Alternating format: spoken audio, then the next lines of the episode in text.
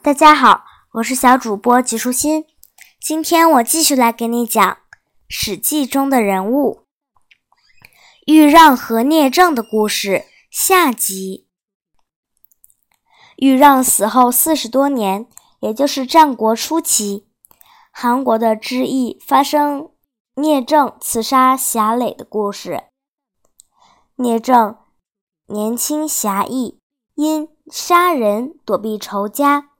与母亲、姐姐搬到齐国，以屠宰为业。许久之后，濮阳的严仲子服侍韩哀侯，跟韩相侠磊结怨。严仲子唯恐被杀，逃离韩国，四处寻求可以为他向侠磊报复的人。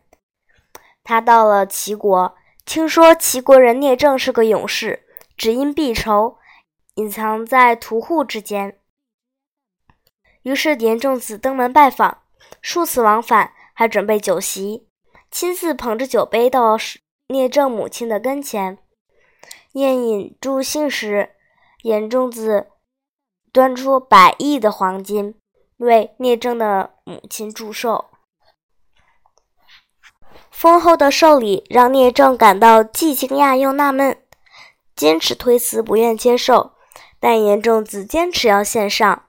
于是聂政辞谢说：“我庆幸老母亲还在，家里虽贫，客居此地，以杀狗为业，早晚还能买些甘甜松脆的食物来奉养母亲。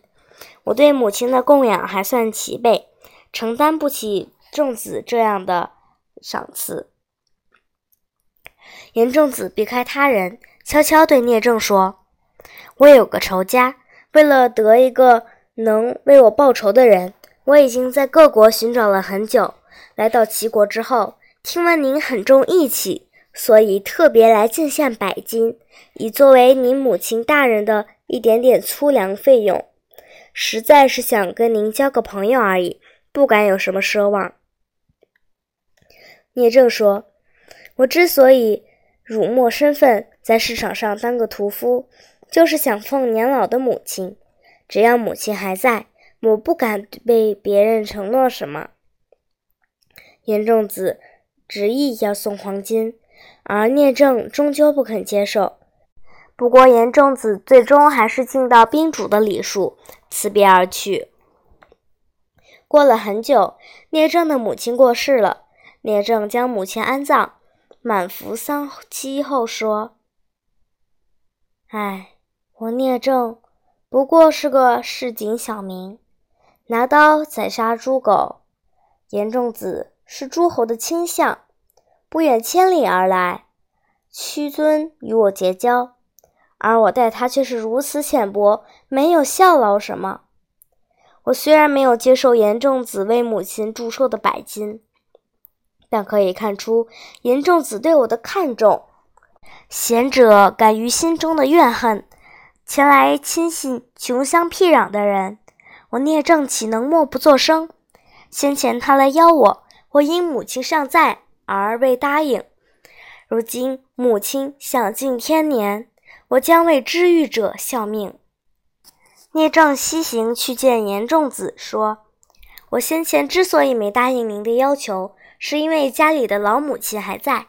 如今母亲已享尽天年，仲子想报复的对象是谁？”让我替您解决这件事吧。严仲子如实告诉聂政：“我的仇家就是韩相侠磊。侠磊是韩国国君的叔父，权高势大，住的地方防备甚严。我想派人刺杀他，一直没能成功。如今承您不嫌弃，答应为我报仇，我多派一些车马壮士当您的助手。”韩国的都城是阳宅，魏国的都城是濮阳，两地相距不远。聂政衡量情况之后说：“韩国和魏国的都城相距不远，现在要刺杀人家的宰相，而他又是国君的亲戚。按照这种情形来看，派去行动的人不可以太多。人太多的话，难保不会发生意外。一旦发生意外，消息就会走漏。消息一走漏，整个韩国……”都将与您为敌，这岂不是很危险吗？于是聂政没有包手，一个人只身带剑前往。聂政来到韩国时，韩相侠磊正在自己的府内，一旁手持长戟保卫他的人非常众多。聂政直闯府中，上了台阶，刺杀侠磊。侠磊的左右一时大乱。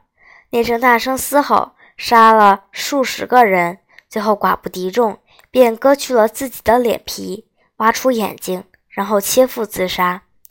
韩国人将聂政暴尸于市，悬赏高额赏金，寻找知道刺客来历的人。聂政的姐姐叫做聂荣，她一听说有人刺杀韩相的消息，便呜咽着说：“难不成行刺者是我的弟弟？哎呀，严仲子对我的兄弟有知遇之恩啊！”聂荣立刻起身前往韩国。他来到韩国的街头，确认死者果然是自己的弟弟。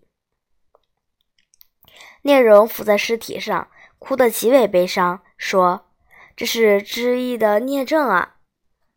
街上的路人都说：“这个人对我国宰相行凶，大王悬赏千金，想得知他的姓名。难道夫人都没听说吗？怎么还敢前来认尸？”聂荣回应：“我听说过此事。